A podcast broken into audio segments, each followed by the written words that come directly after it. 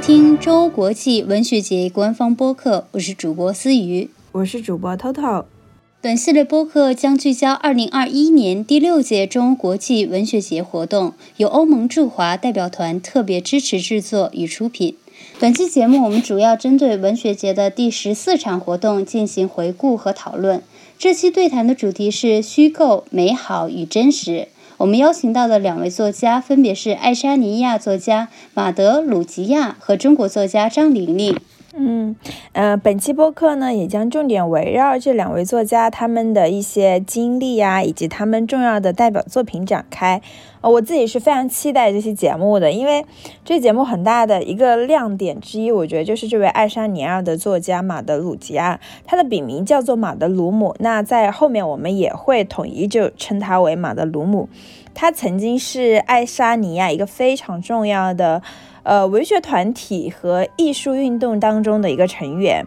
呃，那就是这个团体或者说这个组织，不仅在爱沙尼亚有着巨大的影响力，我觉得他们其实已经影响了全世界各地的年轻人和艺术家。他们所制作和出品的一个游戏，在海内外获得了无数的荣誉，也是非常深受就是年轻人的喜欢啊，以及他们在文学。学领域和把文学和游戏所做的这种结合，我觉得。现在世界上没有其他的团体是可以媲美的。那呃，本届文学节的活动，我们介绍了很多作家给大家认识嘛。但是可能大部分作家都是单打独斗的嘛，就是他们是自己在写小说或进行一些学术的研究。呃，其实很少有一个团体或者是一个什么组织，或者是形成某种艺术浪潮。那现在大部分的呃这种创作都是非。常的独立和个人的，那他们这个团体呢，确实是在当下是非常珍贵的。嗯，就是他们不仅是众多人在一起创作，而且是融合了各种艺术的形式，我觉得是非常有意思的。嗯，那另一位嘉宾呢是来自江苏的作家张玲玲，她也是发表过很多的作品。那她的代表作有小说集《嫉妒》，在本期的节目当中呢，我们也会重点提及。是的，因为我们这次对谈的主题跟真实和虚构有关嘛。那其实小说本身就是像曹雪芹所说的“假语村言”，小说就是虚构的，但是很多时候我们追求的却是文学的真实。或非常真实的文学，有的时候呢能超越表面现象抵达真实，但有的时候却是只能得到一个很真实的镜像，或者是一个真实的影子而已，自己骗自己。嗯，其实无论是写小说还是读小说，其实我们不得不面对，就是说这就是虚构的这么一个嗯概念。那对于读者来说，那虚构它就像一个。玻璃一样，就是你身临其境，在那个虚构的世界里边，会感到害怕和恐惧。但是合上书本的那一刻，你又会觉得说，哦，庆幸这些都是假的，还好没有真实的发生在我的身上。但是我觉得对于作家来说，呃，他们很多故事的取材呀，或他们所表达的主题啊，或者是这种感受啊。它其实就是呃某个人的真实。那我记得林奕涵他有说过，就是说，当你阅读时感受到痛苦，那都是真实的；当你阅读时感受到了美，那也是真实的。嗯，我们先回到本场的文学活动的作家身上啊，我们先来给大家介绍一下，嗯，这位爱沙尼亚的作家马德鲁姆。二零一零年至二零一四年呢，马德鲁姆都曾是扎姆的成员之一，而扎姆呢也激发了他的创作灵感。那在此期间，他发表了他的首部故事集《一个严肃的人》，出版及赢得了评论家的关注，并获得爱沙尼亚年度文学奖提名。那后来呢，他的小说《波兰男孩》获得了爱沙尼亚最高年度散文奖和二零二零年欧盟文学奖。不仅是我的阿姨艾伦获得爱沙尼亚年度散文奖，嗯，刚刚我们提到的这个 Zoom，它其实就写出来是 Z A 斜杠 U M，它其实早期是一个网站来的，就是它后来也是一个艺术团体的一个这个组织的名称啦，然后也是爱沙尼亚的一次艺术运动的名称。那 Zoom 这个概念呢，原本是俄罗斯的诗人。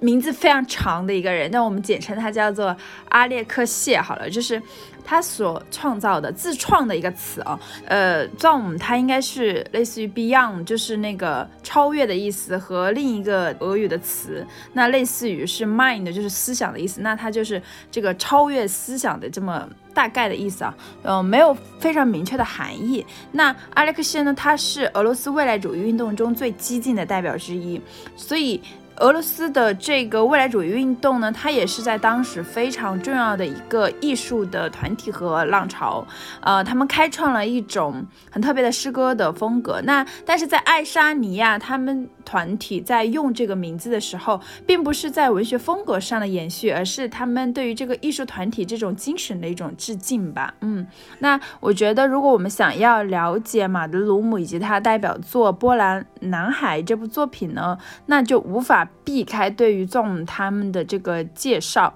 我觉得我们可以花一点点的时间来讲一下这个非常有意思的组织。ZOM 这个团体的核心成员以及创始人叫做罗伯特。库维茨，他是一个典型的天才艺术家。他很年轻啊，其实一九八四年出生在爱沙尼亚的首都塔林。爱沙尼亚这个国家，我觉得对于大家来说，我不知道熟不熟悉。我听到这个名字，我会以为它是个东欧国家，但其实不是，它比较偏北欧。它是这个波罗的海沿岸的，嗯，离芬兰比较近。但是因为它曾经被苏联吞并嘛，所以它其实早期是呃社会主义国家，呃，所以在北欧看来，它也并不北，它其实是挺东欧的，嗯，但是在地理位置上，它自己觉得呢，他又不是东欧，他其实挺北的，所以在这里他们的身份的认同上确实是有一些分裂的。那这个国家是非常的小，他们的总人口不到一百四十万。那一百四十万是什么概念呢？因为我和思雨我们在深圳啊，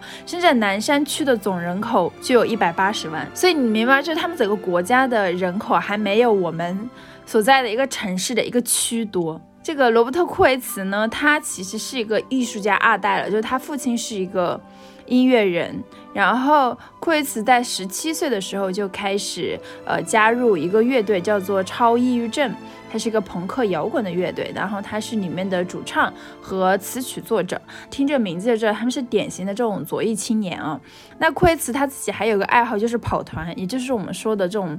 呃，桌面游戏 RPG 比较具代表性的，就比如说像《龙与地下城》这种游戏等等。那在零九年的时候，二十四岁的库维茨就建立了一个名字叫做 ZOM 的网站，吸引了很多热爱音乐、绘画、诗歌、小。说雕塑的文艺青年吧，来加入其中。而我们今天这场活动邀请的这位作家马德鲁姆，也是在这个时候加入的这个组织嘛，也就是呃团队的其中一员。那这个组织他们其实提倡的是一种非精英主义的艺术观，就是他们不认为文学或艺术是属于。某一群人的，而是每个人都可以阅读、可以写作和思考。他们鼓励各行各业的人进行写作。那哲学家齐泽克更是呃评价他们的这种写作的方式和他们所提倡的这种文学观念是无产阶级的高雅文化，是反对大众消费主义的，然后也是反对精英小圈子文化的。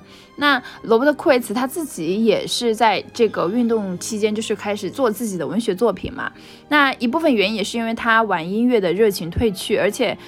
就是因为，嗯，爱沙尼亚这个国家很小，他们所生活的塔林虽然是爱沙尼亚的首都，但其实也人口也就四十多万吧，所以他们其实呃玩的音乐又很小众，所以一直没有什么经济收益啊，所以甚至一直在赔钱，所以他对自己这种音乐才华也感到很。动摇吧，所以就把兴趣转移到了写作上面。那他同时为了赚钱，也担任了一个文学杂志的一个编辑，因为他很喜欢，刚刚讲了，很喜欢玩，嗯，这种 RPG 的游戏嘛，所以他写了一本小说，叫做《神圣而又恐怖的氛围》。那这个就是跟桌游很有关系的一部小说。这部小说其实它的评价很高，但是呢，销量非常差，卖出去据说不到一千份。其实这个在音乐上的不算成功，以及在文学上的这种销售的惨败，也给库维茨带来了很大的挫败感。你知道，因为他是天才嘛，从小就有种志士甚高，嗯，很有那种艺术家的骄傲的感觉。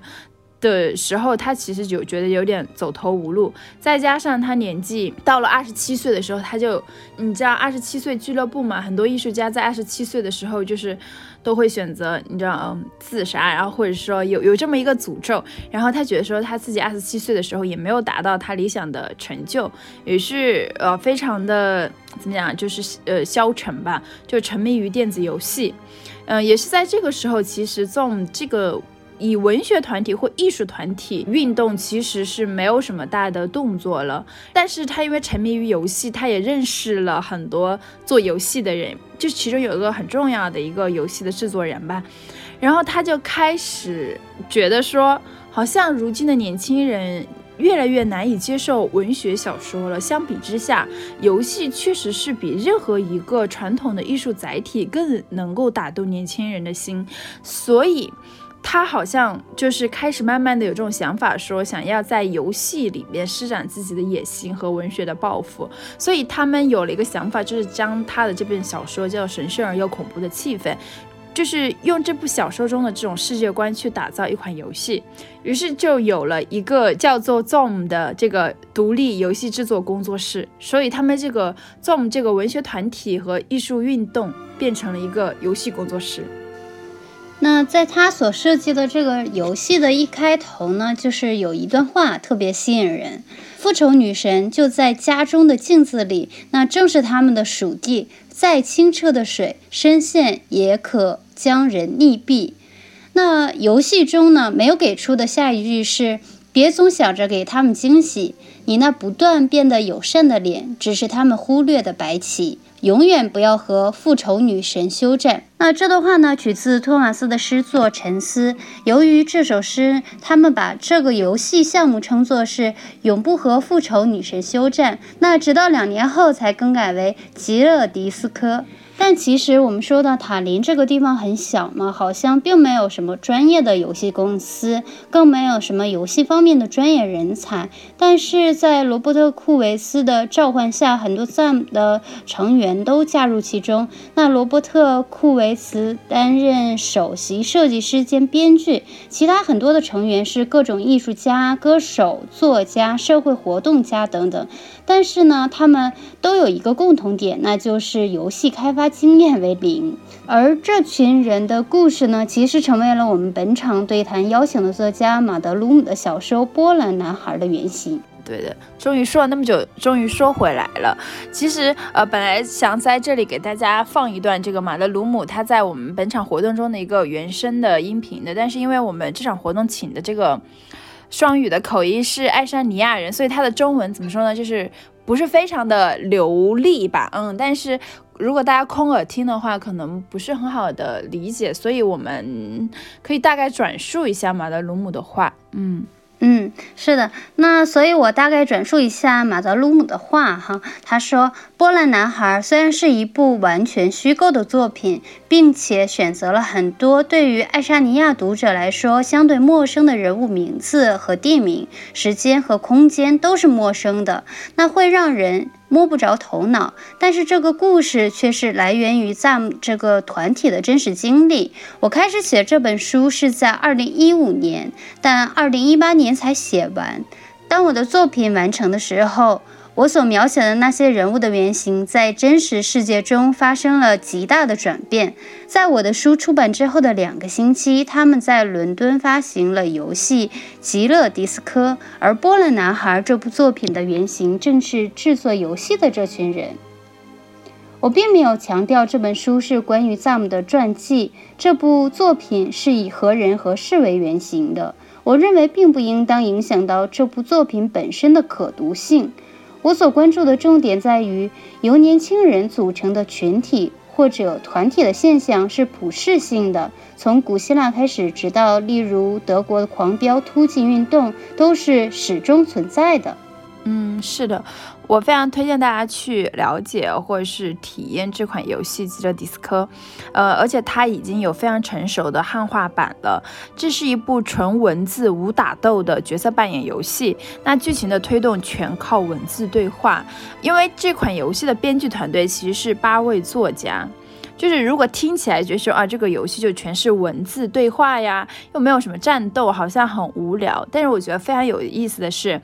它虽然没有战斗，但是角色还是会有这种成长经验值的，就是他们只是把战斗或或者说这种动作的打斗换成了另一种形式。就是我们一般看游戏，可能就是那种视觉化嘛，就是这个人跳来跳去啊，他有武器怎么打来打去啊，呃，就是是动效的。但是他们这种就是纯文字的，就是甚至是文学化的，甚至他们会把这种你跟敌人或跟这种 NPC 外部的打斗，转化为人物内心的这种斗争。嗯，就是，呃，你最大敌人是你自己的那种感觉。那什么意思呢？就是说，你游戏要过关嘛，那你就是要不断完成任务嘛，那你要做出选择嘛。然后你做选择的时候，你就需要根据游戏你给到你的信息去做出判断嘛。那比如说这个 NPC 可能会跟你对话呀，会给你一些信息啊。但是这个游戏里面的 NPC 它可不是为主角服务的，就是每个 NPC 是活在自己的世界里的，就是他跟你说的话。可能是你听不懂的，就是是他自己的语言，或者是是他想说的话，所以玩家能够接收到的信息是有真有假的，你需要去判断，嗯，然后去做出这种选择嘛。但是另一方面，就是你除了这种外部的信息的干扰之外，其实你内在的判断也是有各种干扰的，因为它里边有二十四种人格，就是说当你要做出选择的时候，你的二十四种人格他们会跳出来，互相的对话，互相的干扰，互相的搏。斗，所以这个任务的难度越大，就是你的干扰信息就会越来越强。嗯，就是你不知道，就是是哪一个人格他可能更突出。所以玩这个游戏最常出现的情况就是主角自己的心态崩了嘛。就是外部的敌人其实并没有很强大，其实是你的内心不知道该怎么办。嗯，那呃，因为我们每个人都会习惯的用自己的角度或习惯用自己擅长的视角或眼光去看世界。那其实殊不知我们这样看到。的世界可能是更加片面的，然后这个游戏里面它所表达就是说，其实真正的敌人就是你自己嘛。其实这套逻辑在游戏里是非常非常难去表达的，因为游戏，你我们看到我们就是需要有个明确的大 boss 嘛，就是你要去打这个大 boss，你打过了，那你就是赢了。但是它这个游戏里面没有这个大 boss 的存在，它没有这个大的目标，嗯，所以。他们想要表达这个东西，其实非常不适合在游戏这个载体里面去呈现，反而是非常文学的。所以我觉得吉勒迪斯科他们的厉害之处，就是因为他们团体的这个文学能力的优势，可以把这个他们想表达的东西真的实现出来。嗯，就是我觉得是把这个游戏和文学的结合做了一个很大的拓展。嗯，我所以这个游戏的文学性是非常高的嘛，我觉得让我非常的惊讶，就是说。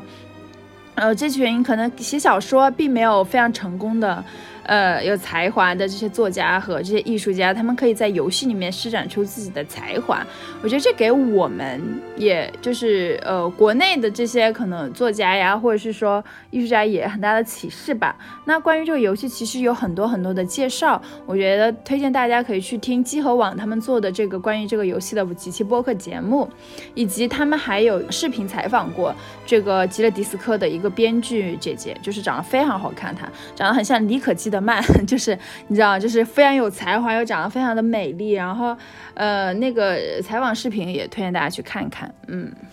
是的，其实这个游戏里面真实和虚构的呈现是非常契合我们本场两位作家讨论的主题——虚构与真实的。那我们接下来可以着重谈一下，呃，作家张玲玲她的作品以及她关于虚构与真实的一些看法。那张玲玲老师呢，她曾做过七年的记者，她表示自己是一边做记者，一边松散的写着小说。那在做记者的时期呢，她最困扰的问题就是求真。她的最新小说集《嫉妒》收录了七个故事，而其中有一篇就叫做《真实》。我们可以来听听张玲玲老师分享的《真实》这个故事。呃，我的小说里面有一个故事就叫做《真实》，跟今天的主题有点关系。它讲的是一个写作者尝试着去跟她的男友去讲述自己的故事，但是她没有讲述自己，她讲述的是自己朋友的故事。在讲述这个故事的过程当中，她说：“我所讲述的一切都是真实的，虽然我的细节不对劲，但是这是一个真实的故事。但实际上，她想讲的不是这些东西，她真正想说的故事，她一直都没有说出来，甚至永远都可能无法说出来。”他不是想隐瞒，就是不知道怎么讲。他不知道怎么去跟自己的恋人去讲述自己的个体历史，因为恋人不是神父，你没有办法去告诫，他也承担不了你个体生命的重量，所以他讲了一个故事作为替代，嗯，讲生命中得到又失去的礼物。嗯，虽然在这篇小说中，主角讲述的是一个假故事，就是她想要说，呃，一个关于她自己的故事给她男朋友，却说的是她朋友的故事。但是我觉得她的这种假的背后，其实有更真实的力量支撑。嗯，这就不得不提到关于文学的真实性。其实它也有几个维度可以去考察的。第一点是可信度，你的逻辑和细节要让人信服。第二点是心理认知，在写作中，我们对潜意识的探索是远远不够的。那我觉得需要更加深入和挖掘一个人的内心世界。第三点，就像马德鲁姆所说的，最为贴近人的本质的感受，它来自于我们真切的生命体验。嗯，是的，我今天其实也很为真实困扰。我我经常觉得说，日常交谈经常一出口就是在虚构，因为互联网环境更是，就是我们在打说我们很好的时候，实际上我们过得并不好，不是一个有意的遮掩，但这就是我们的现实生活。你不可能每次都在说真话。有一个日剧，它叫做《谎言诞生的世界》，然后它就是说，第一个谎言孕育的时候，我们存在的基础也就摇摇欲坠了，就就就是这个意思。然后，但是你说我们在日常中，你只说实话吗？其实也不太可能。我们有很多言不由衷的时刻，很多脱节、背离，还有口中说是，头脑说不，行动上瘫痪的这样一刻。我们在谈小说中真实的时候，其实主要是分几个维度，第一个。其实是一个可信度的一个问题，就是你在写小说的时候，首先逻辑不要去崩盘嘛，处境细节还是要很让人信服。这点就是说，Flowby 就做的特别好嘛，他树立了一个写作典范。所以说，小说家在做基础工作的时候，必须要做的很扎实。这个我觉得是我们的嗯基础功功课。第二个很重要的是一个心理真实。呃，我觉得关于潜意识的一个探索，在今天。还是在一个相对浅层的一个局面。虽然我们说了很多精神分析啊、心理分析，但是呃，我觉得还是诗人和小说家在潜意识这一层面的探求上，其实做的还是要深入的很多。尤其今天我们是一个女性写作者嘛，我们今天的意识比十九世纪、二十世纪要复杂的很多。这种对于潜意识的渐进的一个挖掘，是我们必须要做的功课。第三个，我觉得马德鲁姆女士说的很对，就是。呃，真正的真实其实是我们之于人生最为贴近本质的一个感受，它来自于我们真切的一个生命体验，是真的用血火换来的东西，你才能说你是知道的。在那些时刻里面，我们可能真的非常非常痛苦，甚至觉得一秒钟都熬不下去。但是你也不知道为什么，忽然有某一天你醒过来，你站在了此刻，你活了下来，然后你获得了一点教训。这个教训可能很多人都已经知道了，但这个东西对你个体来说是非常重要的。嗯，那在刚刚张琳老师的分享当中，他提到细节的真实这点让我印象非常深刻。因为马克思在他那个再次小译文学与现实这篇短文中有说过，说他作家生涯最艰难的经历是写那个家长的没落的时候，的准备工作是非常艰难的，因为在几乎十年当中，他阅读了他可能弄到的一切关于拉丁美洲，特别是加勒比地区独裁者的资料，他所要写的有可能少的与事实相像。嗯，所以我们知道，就是呃，马尔克斯他是走魔幻现实主义路线的嘛，所以大家可能会觉得说，其实呢不用太去考究它的细节，你像或不像，其实这个事情怎么说呢，也就。无所谓嘛，但是他真的是非常非常，嗯，准备了大量的素材去考究这些细节的部分。嗯，是的，那小说虚构的品质主要是来自于作家的经历、才华，来自于他对世界、对生活、对人生的看法。我们可以看到，很多作品其实是在捏造现实，制造一种真实感的假象。就像你刚提到的马尔克斯，但其实有不少的中国作家模仿马尔克斯的魔幻现实主义手法去写小说，但为什么很少有人取得成功呢？嗯，我觉得其中很大的原因就是他们没有把魔幻现实视为是对现实的真实反应，没有把握中国的现实情况，那就只能模仿。和制造的一种廉价的魔幻感，因为真实不是对目力所及的局部世界进行直接陈述，而想象和虚构也不是编造没有发生过的事。虚构和想象力是很重要的，想象力的本质应该是创造，而不是编造。是的，嗯。想象力这个事情，它并不是一个单纯的技术问题，它其实涉及到作家的知识、他的视野，包括他的精神世界的种种的一个非常综合的考量。那关于虚构的必要性，我觉得是卡尔维诺他有说过，就是说，本来我可以成为我写作素材的生活事实和我期望的作品能够具有的那种明快轻松感之间，其实存在着一条我日益难以跨越的鸿沟。嗯，大概只有在这个时候，我才意识到了世界的沉重、惰性和难解。所以说，我觉得他提到这个世界的惰性，我觉得这个我特别有感触。就像你刚刚说到，你就说其实真实它并不是对于我们所眼前发生的一切的直接的呃照搬和直接的陈述。我觉得这就是一种懒惰。嗯，其实很多事情、很多表象、很多你所呃面对的这些现实的背后，其实有很多东西是需要去挖掘的、去挑选的。嗯，呃，所以说文学家也必须要找到自己认识世界独特方式，要克服这种惰性。就像卡尔维诺说的，那我需要改变我的方法，从不同的角度去看待世界，用一种不同的逻辑，用一种面目一新的认知和检验的方式。那我觉得在对谈的最后，其实张玲玲老师她也讲到了自己在创作过程中是如何去克服这些挫折和困难的。我们可以一起来听一听她的分享。从技术层面来说，比如说像语言呐、嗯，视角、视句啊、结构啊、故事怎么讲，其实都是反复出现的，就是技术问题。你你感觉这个阶段解决了，其实你到了下个阶段，你还是会面临很多很多的问题。你到底应该跟这个故事处在一个什么样的位置上？你的人物到底是有什么不同？这个故事跟你过去之前写的故事有什么必要非得讲出来？因为你已经写到这个阶段了，所以确实是没有任何办法，只有硬写一条路。你写掉废掉，写掉废掉。我其实以前还是有个 朋友，我但是我一般来说是不太。不会把我没写完的故事给别人，因为那个过程基本上会击溃你。就是这个中间过程，你自己已经存在了大量的否定了。你在听到任何一个声音的时候，你都可能否掉这个故事。你只能把它全部的写出来看看。我当时觉得有两个方法特别有用，就是你把每个人物里面每个细节部分所有的细节全都写出来，然后再让它废掉，类似于以前我们剧本做那个人物小传的那一类的写法。把所有的犄角层面都写出来，然后再删掉。这个你基本上你每个故事，嗯，相当于每个拐角都已经出现了，所以就还挺有用的。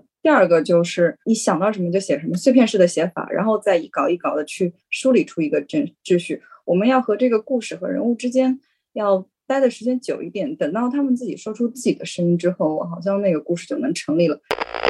感谢张玲玲老师的分享。那今天我们从两位作家的分享中，我们得以窥见，在西方的爱沙尼亚和东方的中国，我们所书写的主题文学所呈现的形式越来越多元化。嗯，是的。那在本期节目中，我们提到的这个游戏，就是呃，游戏它虽然是有编剧的、有设计的，而且是像这种 RPG 游戏，它是有概率的嘛。那或者说我们是去玩家是去扮演某个角色去完成任务，呃，这东西当然都是假的。但是我觉得我们在游戏过程中所体验的那种